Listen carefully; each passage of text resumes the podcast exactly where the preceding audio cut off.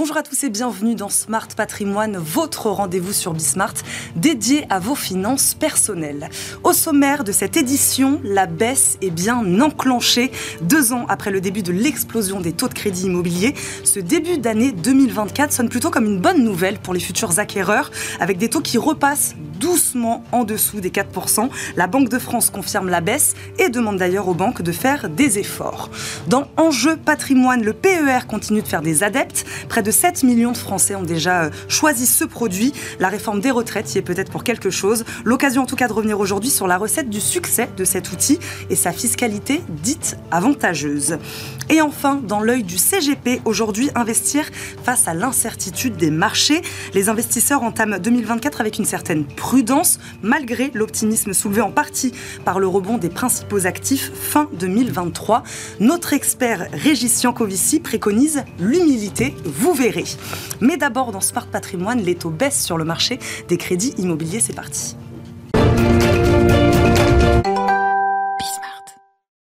Après le pic de 2023, les taux de crédit immobilier amorcent leur descente. Les prêts pourraient tomber sous la part des 4% cet été et même au-delà d'ici la fin de l'année. Une tendance qui rebat les cartes, évidemment, je le disais, pour les acquéreurs, pour les banques aussi, où la concurrence est de nouveau de mise. Nous faisons le point aujourd'hui avec Cécile Rocklor, directrice des études chez Empruntis. Bonjour Cécile. Bonjour. Merci beaucoup de nous accompagner aujourd'hui dans Smart Patrimoine. Cécile, nous sommes mi-février. La question, c'est plus de savoir si les taux de crédit immobilier vont baisser, mais plutôt jusqu'à quel niveau ils peuvent baisser, c'est ça? Alors c'est clair, aujourd'hui la baisse elle est enclenchée. Elle a commencé en début d'année, au mois de janvier. On avait euh, un barème sur deux de banques, donc une banque sur deux qui se positionnait à la baisse. Ce qui était nouveau, vous l'avez précisé, ça faisait deux ans que tous les mois, on avait des taux moyens qui augmentaient pour atteindre le plafond en décembre de 4,35% sur 20 ans.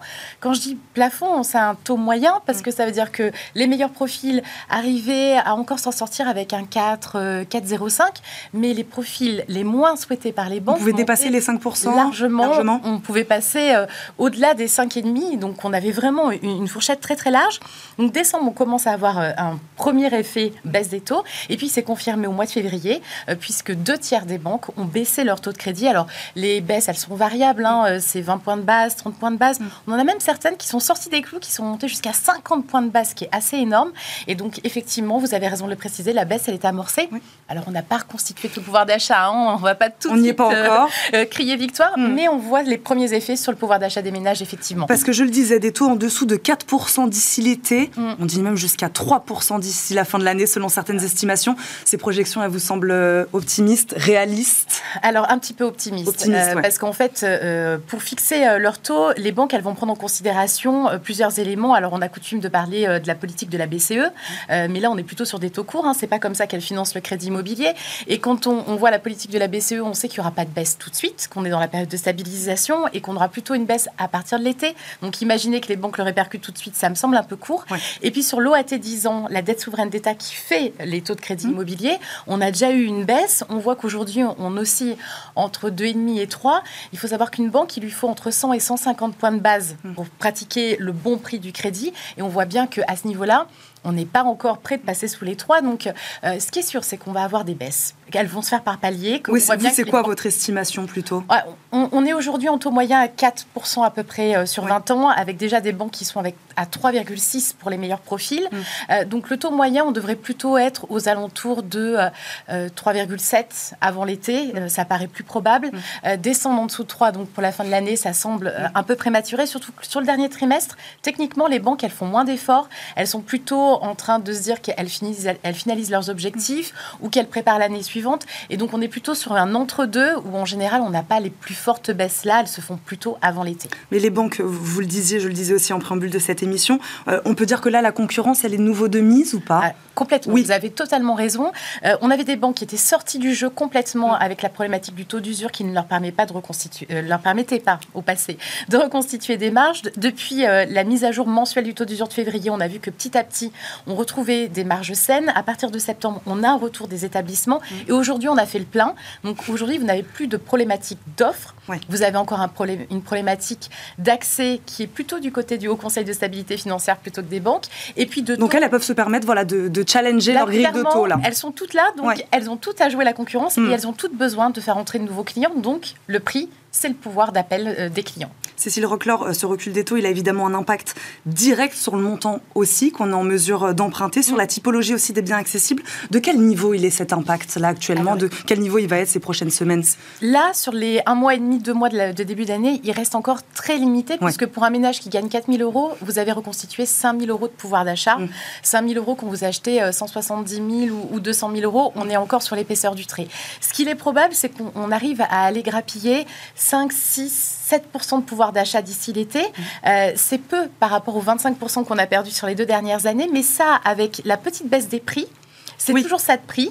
Euh, et même si c'est pas suffisant, il va falloir quand même se réhabituer à des taux un peu plus normaux, j'ai envie de vous dire, que ceux qu'on a connus à 1% sur 20 ans, qui n'étaient pas normaux. Alors effectivement, ça pénalise le pouvoir d'achat, mais on va trouver des équilibres. Parce que de l'autre côté de la chaîne, les prix immobiliers, ils chutent eux aussi? Il baisse légèrement. Euh, il baisse beaucoup moins vite que ce qu'on espérait. Alors, mm.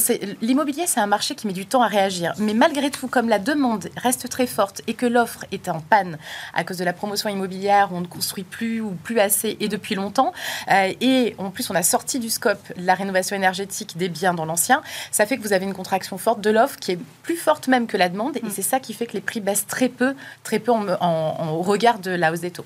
Donc, et un mot sur la durée euh, aussi des crédits immobiliers. Vous le disiez vous parliez de septembre, elle revient à son niveau de septembre à peu près. Euh, c'est pas suffisant aujourd'hui, c'est ce que vous disiez, pour compenser le niveau du prix des logements. Ah, non, clairement. Aujourd'hui, on n'a pas encore euh, retrouvé d'équilibre, mais il est fort probable qu'on ne le retrouve pas. En fait. D'accord. C'est ça qui est difficile, c'est qu'il va falloir s'habituer à un marché où effectivement le crédit coûte un peu plus cher, où les prix ne se sont pas suffisamment assagis tant qu'on n'aura pas une augmentation de l'offre, euh, et donc avec des durées euh, qui vont avoir tendance à s'allonger. On a même d'ailleurs des banques en, matière de durée de financement qui reviennent sur du 30 ans, même si elles, elles ont le droit de le faire que dans une toute petite mm. proportion de leur crédit. Mais on voit bien qu'il y a la volonté des banques, vous le disiez tout à l'heure, de resolvabiliser les ménages, d'aider à l'accession, mais le monde a changé. Mm. On a connu une parenthèse il va falloir s'habituer à d'autres règles du jeu. 15-20 ans, euh, ce sera plus la norme? Alors, si ça reste la norme, mais c'est le 25-30 ans euh, sur lequel on était monté ces dernières années, euh, qui reste plus difficile parce qu'en fait, quand vous passez sur 25 ou 30 ans, en fait, vous avez des intérêts en plus grand nombre, ça vous coûte plus cher. Et parfois, trouver l'équilibre entre ce que vous gagnez mensuellement et la durée, ça mm. ça suffit pas. Donc, on voit bien que les ménages, ils essayent de réduire au maximum pour réduire le poids des intérêts. Le temps, à mon avis, de se réhabituer et puis que le HSF nous libère des marges de manœuvre en termes de durée. Bonne nouvelle pour les acquéreurs, donc on va dire qu'on est quand même plutôt euh, ah, optimiste. Pour les acquéreurs, de quel type de biens On terminera euh, là-dessus. C'est ah. un marché sur lequel euh, c'est plus confortable aujourd'hui euh, Ceux qui nous écoutent Ceux qui avaient perdu le plus, c'était les investisseurs locatifs. C'est vers eux qu'on va retrouver des marges de manœuvre parce qu'en fait, la petite baisse des taux, c'est toujours ça de pouvoir d'achat en plus. Et puis, euh, les banques les finançaient beaucoup moins. Euh, maintenant, les clients que préfèrent les banques, ce sont les primo-accédants. Hum. Et c'est eux qui vont avoir le maximum de chances de décrocher un crédit aujourd'hui. Merci beaucoup, Cécile Rockler, d'avoir répondu à toutes nos questions aujourd'hui dans Sport Patrimoine. Je rappelle, vous êtes la directrice des études chez Empruntis. Merci beaucoup d'avoir parlé crédit immobilier avec nous aujourd'hui. Tout de suite, c'est Enjeu Patrimoine.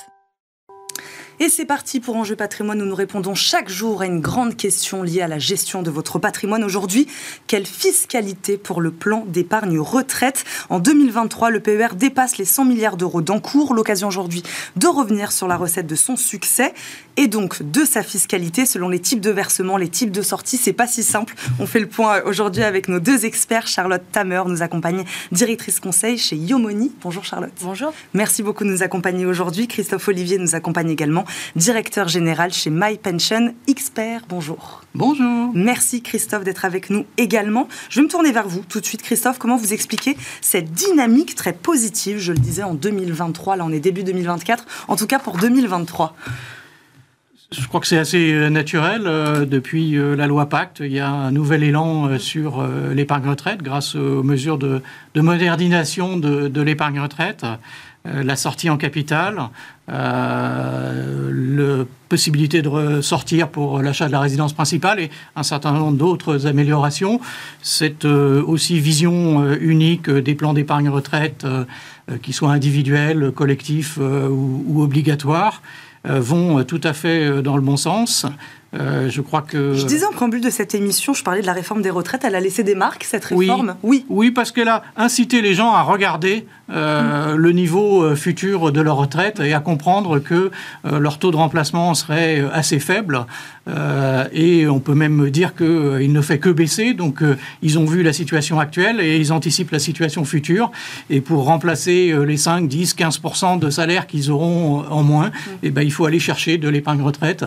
Donc, c'est normal qu'aujourd'hui, euh, il y ait euh, plus de 5 millions euh, d'adhérents au plan d'épargne retraite assurantiel. Ces chiffres de France Assureur de, à fin 2023 pour 75 milliards d'euros, c'est naturel. Charlotte Hammer, qu'est-ce qui en fait aujourd'hui le PER un outil particulièrement adapté pour préparer sa retraite? Bah, ce qui en fait un, outil particulièrement adapté, c'est, je dirais, il y a quand même l'attraction fiscale mmh. qu'on a au démarrage et qui permet, grâce, alors on va, il y a un avantage fiscal qui est presque en fait un, crédit d'impôt, mais on ne va pas aller trop vite euh, sur le sujet, mais euh, qui permet en fait avec vos impôts, vous pouvez euh, autofinancer en fait une partie de, votre retraite. C'est-à-dire au lieu de donner, de payer vos impôts au fisc, et eh ben, le fisc quelque part vous reprête cet argent pour aller capitaliser pour votre retraite. Donc c'est un encouragement assez fort au niveau étatique et qui permet à des gens qui auraient un, un, pouvoir d'achat parfois un peu restreint, on connaît des périodes un peu difficile, notamment dans le contexte inflationniste. Et grâce à cette économie d'impôt, en fait, qui permet un peu de booster cette capacité d'épargne et qui permet, euh, bien évidemment, d'épargner de, pour la retraite. Le fait est aujourd'hui, c'est que euh, le produit euh, retraite, même s'il dispose de cas anticipés, de déblocage anticipé, reste quand même un produit qui, par essence, n'est pas liquide et donc n'est pas. Les fonds sont bloqués. Les fonds sont, sont normalement jusqu'à la retraite. À un moment donné, un chat est un chat et donc quand vous êtes sur un PER, à la différence d'une assurance vie, d'un PEA ou d'un compte titre, les fonds ne sont pas par essence essence euh, euh, liquide. Hmm. Ils sont euh, bloqués normalement jusqu'au moment de la retraite. Ce qui, est, ce, qui est, ce qui est bien aussi parce que ça permet de ne pas y toucher. Hmm. On peut avoir la tentation de se dire tiens, j'ai tant de côté, je peux une petite dépense par-ci, une petite dépense par-là. Et puis cette fiscalité avantageuse, c'est peut-être la contrepartie justement de. Bien sûr, bien sûr. Quand on choisit un produit financier, il y a toujours un plus, il y a toujours un moins. Hmm. S'il n'y a pas de moins, partez en courant.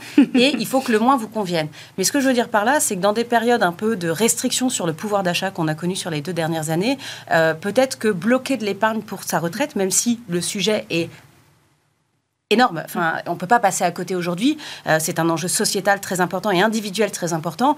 Euh, c'est peut-être pas la première enveloppe vers laquelle on va aller du fait de son illiquidité par nature. Il y a des cas de déblocage anticipé, etc.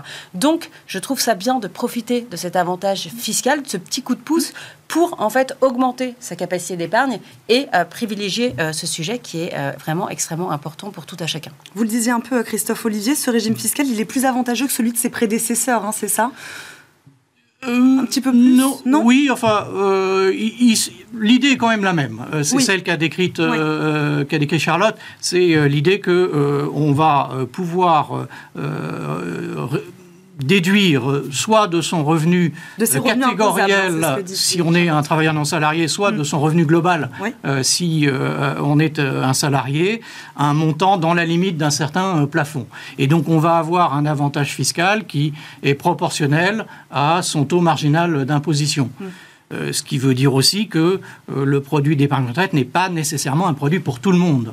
Euh, il faut le dire. C'est bien de le préciser, oui. Je crois que c'est important. Mmh. vu que vous allez bloquer votre argent théoriquement jusqu'à la retraite, mmh. sauf des cas spécifiques, il faut que l'avantage fiscal qui en résulte soit suffisant. Donc, en ce qui nous concerne, notre devoir de conseil nous amène à ne le conseiller qu'à des gens qui ont un taux marginal d'imposition d'au moins 30%.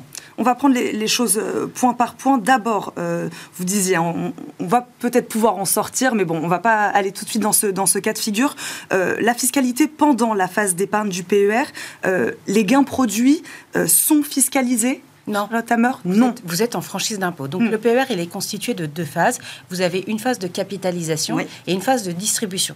La phase de capitalisation, ben, qu'importe l'âge que vous ayez, enfin, généralement, vous n'êtes pas encore à la retraite, hein, sinon c'est un petit, peu, un petit peu trop tard, mais euh, vous êtes en activité, que vous soyez juste sorti d'école, hein, parce que ça s'adresse vraiment à, à, tout le monde. Alors, le facteur salaire, tranche marginale, comme le disait Olivier, va vraiment euh, impacter euh, euh, l'intérêt du, produit. Mais, mais, on peut être jeune. mais on peut être jeune, bien sûr. Et c'est absolument pas mm. contre-indiqué quand on est jeune de penser à sa retraite. Même si c'est un peu compliqué, mais c'est en tout cas une très bonne, un très bon, une très bonne piste de réflexion.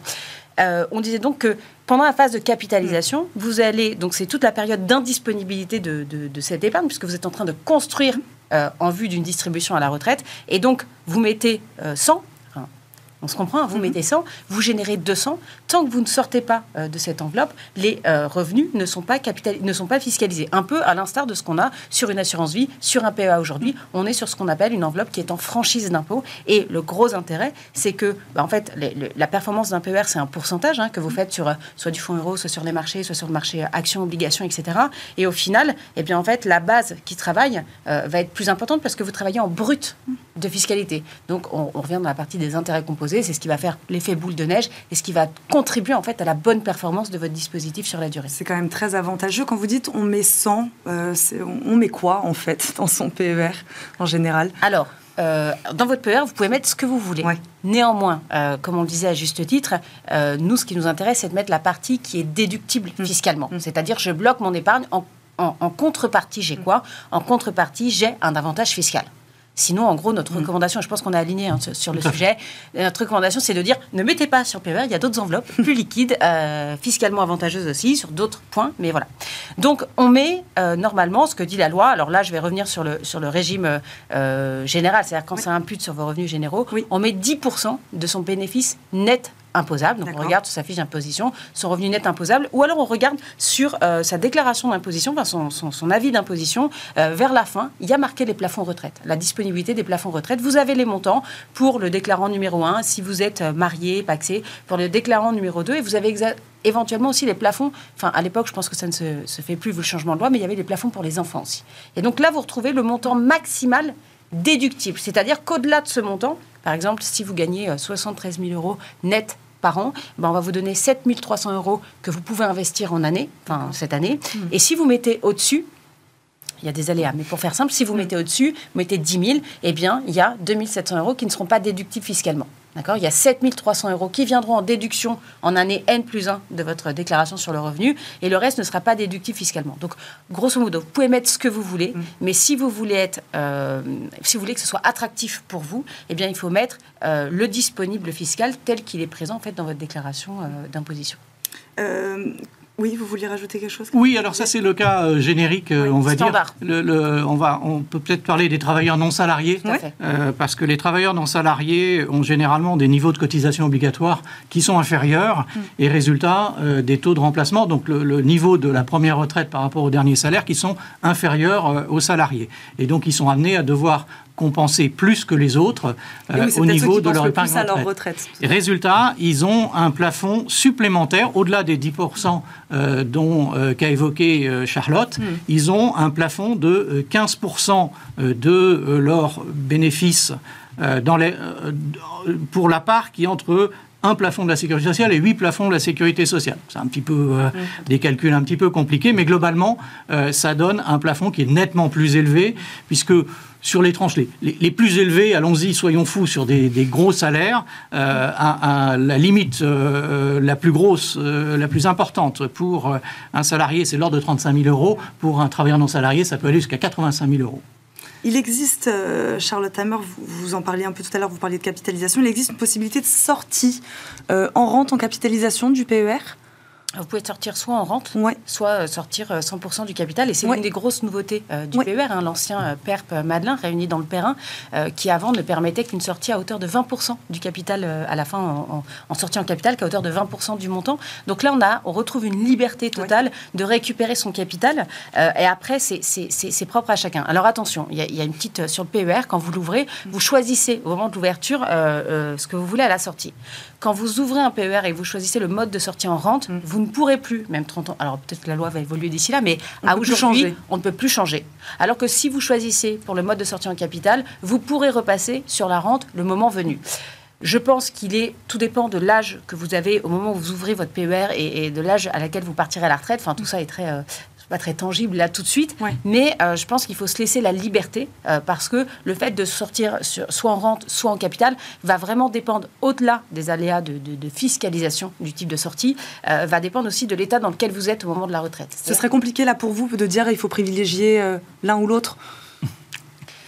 Ce serait compliqué. Moi, moi, j'aurais tendance à dire aujourd'hui, ouvrez avec le plus de choix possible. C'est la théorie des portes ouvertes. Donc, choisissez la sortie, euh, la sortie en, capital, mm. parce que je pense que beaucoup de gens qui arrivent à l'âge de la retraite ont tous leurs moyens euh, euh, intellectuels, enfin, disposent de leurs moyens et de pouvoir utiliser leur capital comme ils le veulent. Et puis les gens n'utilisent pas forcément directement le père au moment de la retraite. C'est pas la première enveloppe qu'on va forcément utiliser pour sa retraite. On va peut-être taper d'abord dans une assurance vie, dans un PEA, dans des liquidités. Enfin, il y a tellement de paramètres, c'est vraiment sur des individualités euh, spécifiques, donc ça se fait en entretien avec des conseillers qui sont, euh, qui sont, euh, qui sont dédiés pour ça. Mais je dirais aujourd'hui, moi j'aurais plutôt une tendance sur la sortie en capital, parce que je pense que c'est bien de pouvoir disposer de ces capitaux comme on, comme on le souhaite, et puis parce que ça permet toujours de repasser en rente alors que l'inverse n'est pas possible. Christophe Olivier Ah, je suis tout à fait d'accord.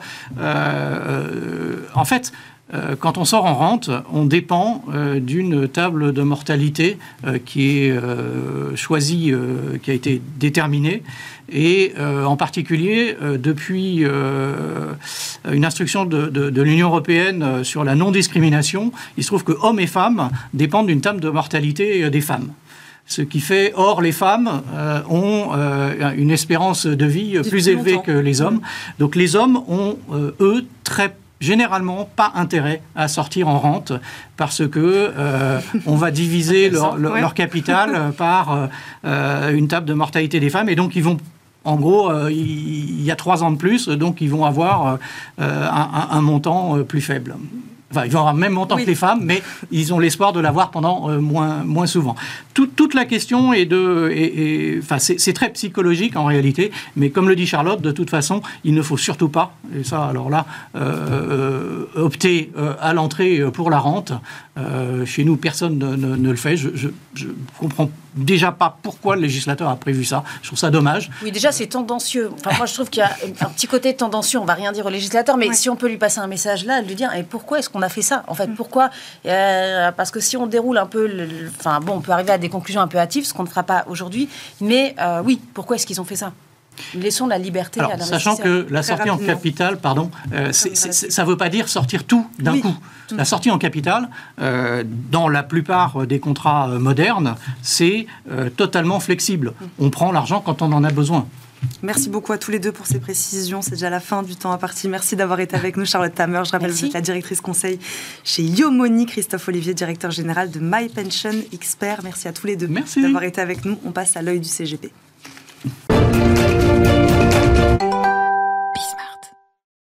Degré élevé de volatilité, d'incertitude sur les marchés en 2024. Est-ce que la prudence s'impose du côté des investisseurs? C'est un peu ce que nous allons voir dans l'œil du CGP euh, avec Régis Yankovici, fondateur et dirigeant de luxavi.fr. Bonjour Régis. Bonjour Eva. Merci beaucoup de nous accompagner aujourd'hui.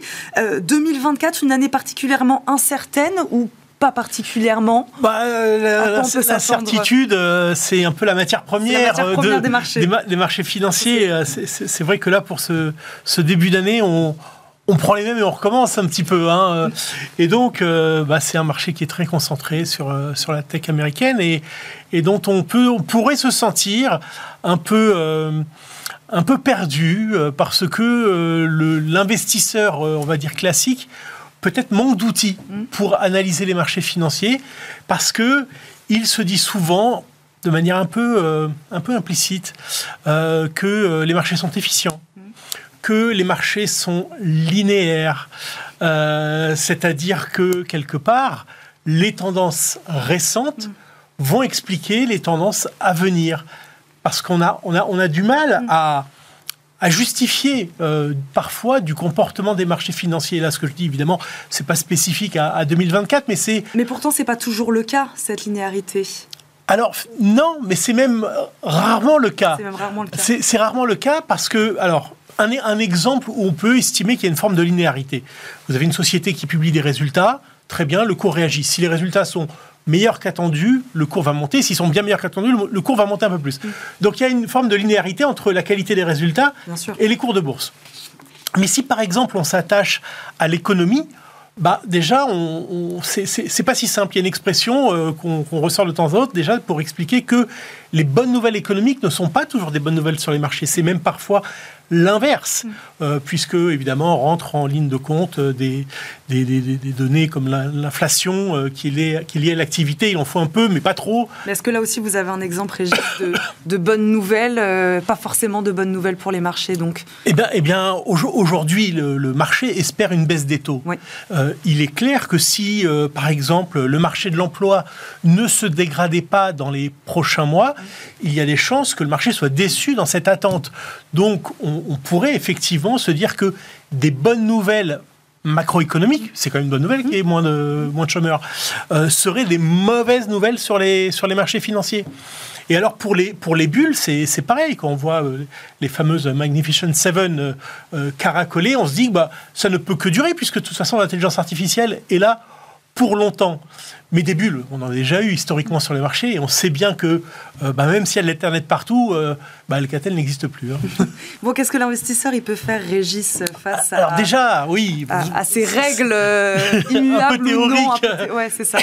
Très pratiquement, je crois qu'il faut faire preuve d'humilité. Oui. D'abord, hein, premièrement, et puis ne pas peut-être ne pas chercher à tout expliquer, mm. essayer de, de, capter les messages les plus importants parce que c'est eux qui, guide les marchés euh, dans un terme raisonnable pour un investisseur privé, c'est-à-dire plusieurs mois ou plusieurs années. Euh, et puis aussi peut-être faire appel à une matière qui, je trouve, euh, n'a pas encore la place qu'elle mérite, c'est la finance comportementale, qui euh, donne des outils, effectivement, pour euh, venir expliquer ce, comportement des marchés. Finance comportementale, donc plus adaptée, c'est ça, au, profil de l'investisseur, c'est ça? Plus adaptée au profil de l'investisseur et plus adaptée au profil même des marchés, parce que les marchés ne sont pas juste une boîte froide à intégrer des informations et, et, et toutes choses égales par ailleurs les, euh, les marchés ne réagissent pas toujours de la même manière en fonction de la même information qui arrive. Humilité, prudence Oui, bien sûr, évidemment, et, devant Bismart, bien sûr. Merci beaucoup, Régis Yankovici, d'être venu nous voir aujourd'hui dans Smart Patrimoine. C'est toujours un plaisir de vous recevoir, Merci, fondateur et dirigeant de luxavie.fr. Merci beaucoup d'avoir été avec nous. Merci à vous de nous avoir suivis. Merci à Julien Noël qui m'a aidé à préparer cette émission. On se retrouve très vite pour un nouveau numéro de Smart Patrimoine. À très vite. Ciao.